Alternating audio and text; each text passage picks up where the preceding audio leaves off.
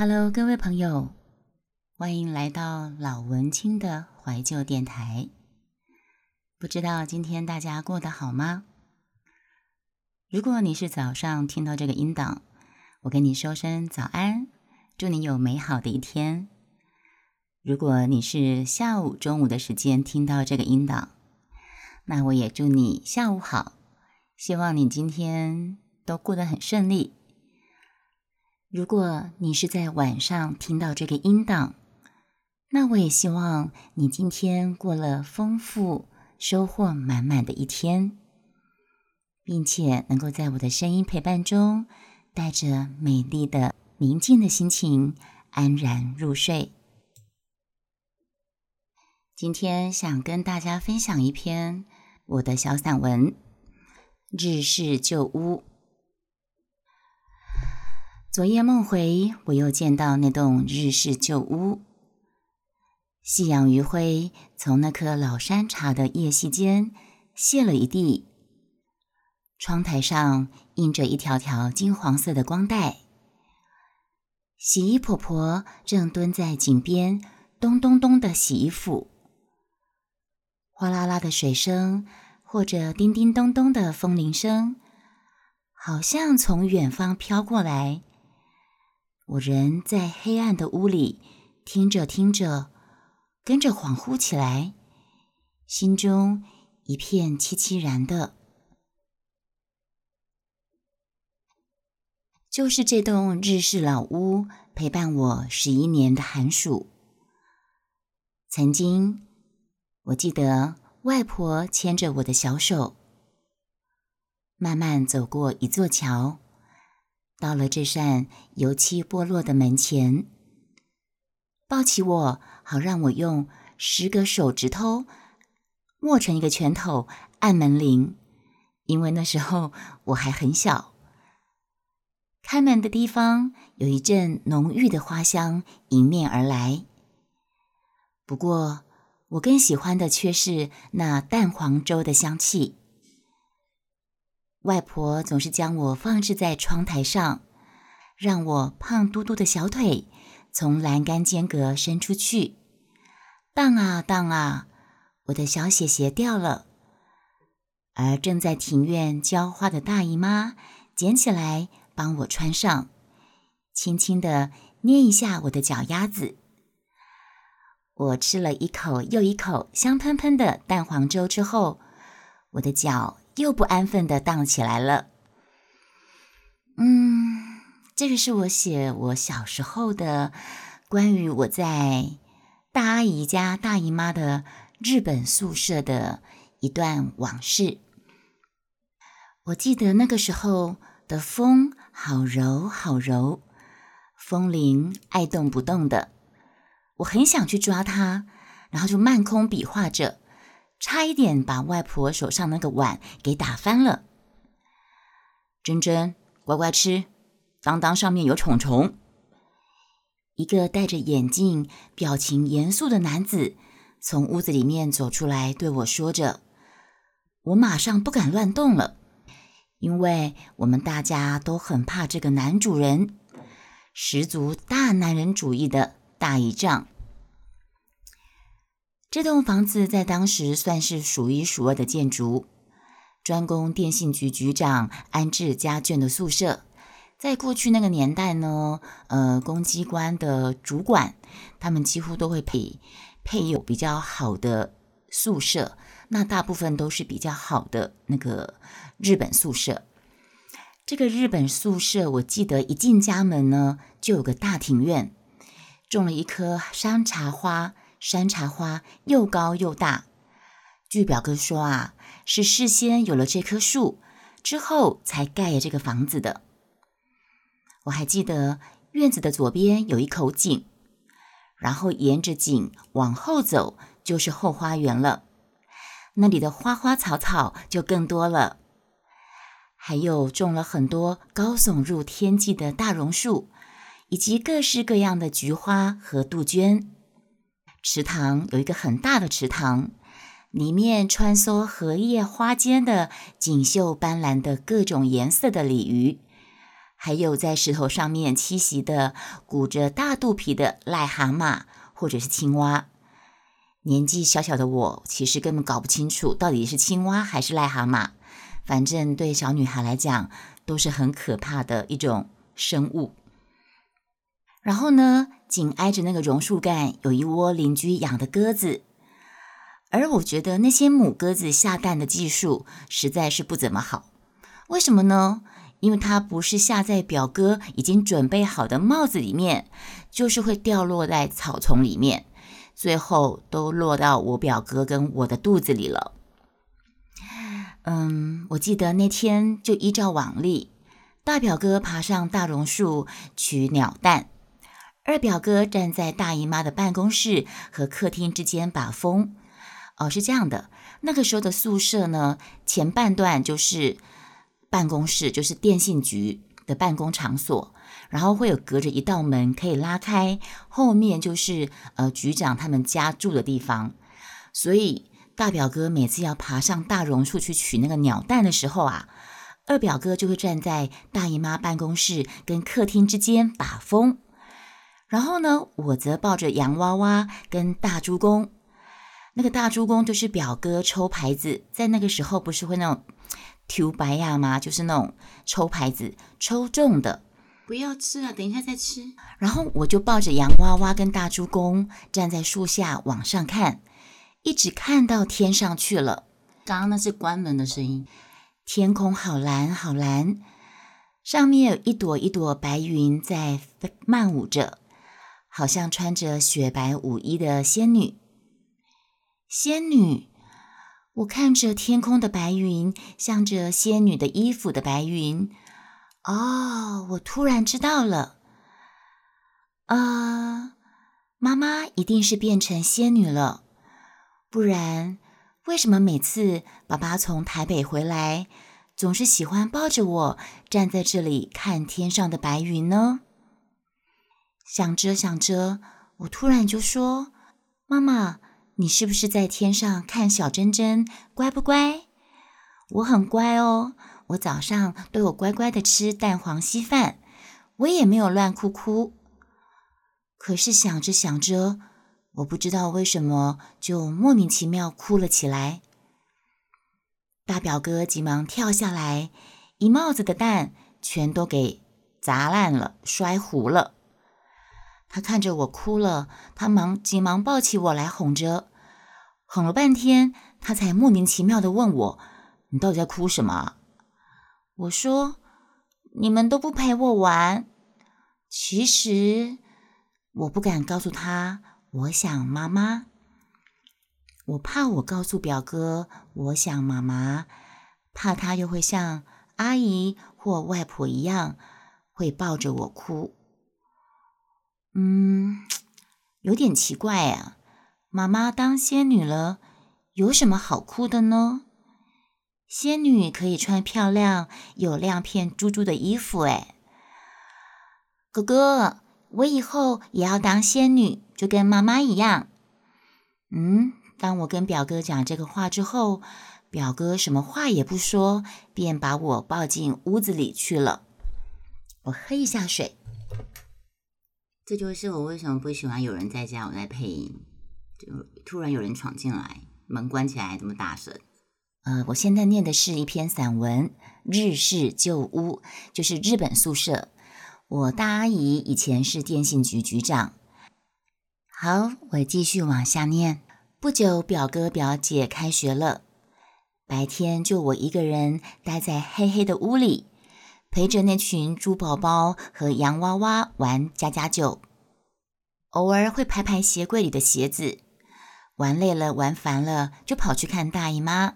我刚刚有说过了，那种日本呃电信局局长配配置的日本宿舍，前半段就是呃电信局的办公室，然后我大姨妈是电信局局长，那她有一个门，拉开拉门之后就是我们住的地方，他们住的地方。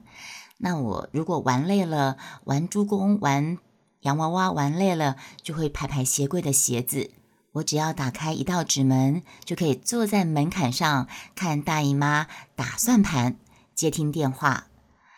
有时候大姨妈她也会停下手边的事情，把我抱着坐在摇椅上说故事给我听，或者是看看花园的风景。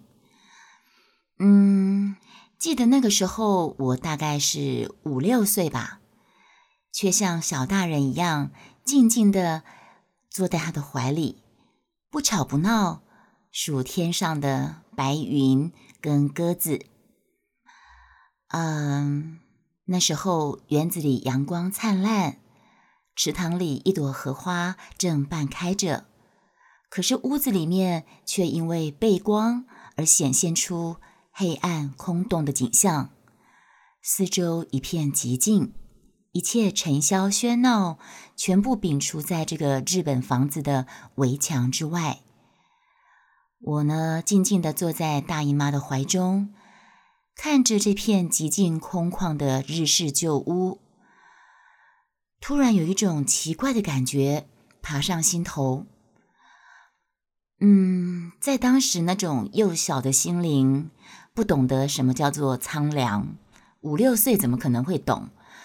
可是就是会有一种，常常会有一种，怎么说呢？会有一种动不动就想哭的感觉，会经常涌现。有一股凄凄然的味道，从小就多愁善感，我不知道为什么，天生的。好，那说到这里呢，我当时描写这篇日式旧屋，就是我对呃小时候在大阿姨家那个日本宿舍的一种缅怀。那说到这个日日本房子啊，一向有三多，哪三多你们知道吗？门多、老鼠多，还有爬虫类很多。从大门开始啊，举凡隔间、柜子、客厅或是房间，到处都是一扇又一扇的拉门构成的。不晓得你们有没有住过日本房子？日本宿舍的房子门特别多，都是那种纸门、纸糊的门，然后左右划开的那种。而老鼠呢，则是个日式旧屋里面的第二主人。不管是天花板上面，或是壁橱里。床底下，或者是鸡笼里面养鸡，那时候里面还有养鸡。老鼠是无处不在，常常可以看到他们一家大小列队出游。碰到这种情况呢，人呐，我们小朋友，我们只好让道。到了晚上呢，则是老鼠运动大会的时间。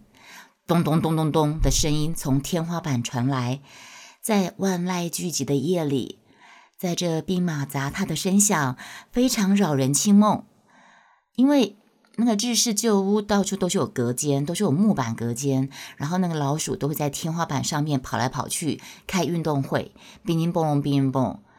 刚开始的时候，在很安静的夜里，这个兵马杂沓的声响的确是扰人清梦的。可是，一旦习惯了以后呢，反而变成了催眠曲，特别是在下雨的晚上。雨点打在屋瓦上，叮叮咚咚的；风铃声被风吹动了，叮叮当当，清脆悦耳，哐啷哐啷。然后池塘有青蛙，咕呱咕呱；然后老鼠赛跑，嘣咚嘣咚嘣咚。这些声音组成一首怎么听都听不腻的夜晚的歌曲，时而悠远，时而朦胧。带着我就进入了五彩缤纷、神奇美妙的梦幻世界，你就不知不觉的就睡着了。在梦里面，这些声音还会持续着，继续编织着各种奇怪的梦境。我喝一个水。至于爬虫类的印象，我印象最深的一次，就是有一天，当我打开我的百宝箱，里面都会放一些我的玩具。呃，小孩子嘛，小女生总是喜欢玩家家酒。我有很多玩具，那个加加酒的玩具。我印象最深有关于爬虫类的印象，就是当我打开我的百宝箱，掀开我的那个玩具锅盖，有一只五彩斑斓的大蜈蚣就突然爬了出来，吓得我大声尖叫，然后好长一段时间，那个我加加酒我都不敢再玩了，丢得老远的，不敢再玩，因为我被那只大蜈蚣吓坏了。啊。现在已经来到我这篇散文《日式旧屋》的尾声了。就在我小学四年级的暑假，电信局扩建行社，这栋陪我度过无数欢乐与小小哀伤的日式旧屋，我前面说过了，五六岁的年纪，不知道什么叫哀伤吧，也不知道什么叫苍凉，可是就是会常常没来由的会感到想哭。呃，随着新机器的移入，结束了我们之间的宾主关系。为什么呢？因为大阿姨的这个日本宿舍，它变成了要放很多新式机器的地方。以前那个时代的电信局的一些机器太旧换新，要换成一些大的机器，所以我们大姨妈她就全部搬到桥的另外一头。那我不知道这些呆板、没有感情、没有感觉的机器，会把这栋原本充满了爱和朝气的旧屋。日本旧屋变成什么模样？我也不知道。谁可以再替那个老山茶除虫喷药？这以前都是我大姨丈的工作。然后谁会再来喂池塘里的鱼吃馒头屑屑？这通常是我在做的事情。然后我也不能够在花园里面摘绣球花、玩家家酒了。大表姐的风琴声也不能够再回荡到温暖的饭厅。而我也不能够在大树下等我表哥拿一帽子的鸽子蛋下来，而且我也没有办法再拉那个壁橱的门跟表哥玩躲猫猫了。搬家那天，大伙忙进忙出的，我静静的走到靠近后回廊的通道上，那里放着一个摇椅，就是我阿姨常常会抱着我坐那个摇椅。我记得搬家那天，大家忙进忙出的，我静静的走上那个通道，坐上摇椅，再次重温小时候姨妈抱着我的感觉。最后一次听那个摇椅，它压在地板上面，发出规律的声音，咿咿呀呀，咿咿呀呀。摇椅摇在那个地板上面，因为日本房子都是木板嘛，木板地板就会有发出声音。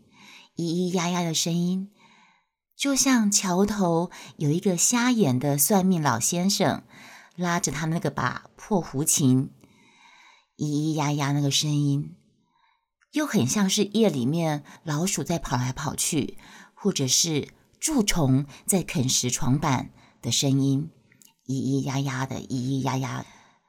昨夜梦回，我推开深锁十余年的大门。写这篇文章大概是我们搬离了那个日本房子后的十几年后的某一天，我写了这篇文章，因为我又梦到那个日式的旧屋，那个充满我小时候回忆的日本宿舍，所以这篇散文最后一段：昨夜梦回，我推开深锁十余年的大门，看见洗衣婆婆依然蹲在井边洗衣裳。夕阳余晖从山茶花的间隙洒落一地，窗台上映着一条条金黄色的光带，一切就如同往昔一样和谐跟安静。我慢慢的往后院走去，我想去寻找我梦中的花园。我突然听到熟悉的呼唤：“珍珍，快来，这里有三个刚生的鸟蛋。”哎，我听到是表哥在叫我呢，我就朝我表哥喊：“你等等我，我去抱我的洋娃娃来，等等我哦。”可是当我跑去客厅拿了娃娃，一转身，表哥却变成那个住在桥头瞎眼的算命仙子，拉着胡琴越走越远，头也不回，任凭我怎么叫他。他都不理我，也不回头。念完啦，这篇是我所写的日式旧屋，希望你们会喜欢。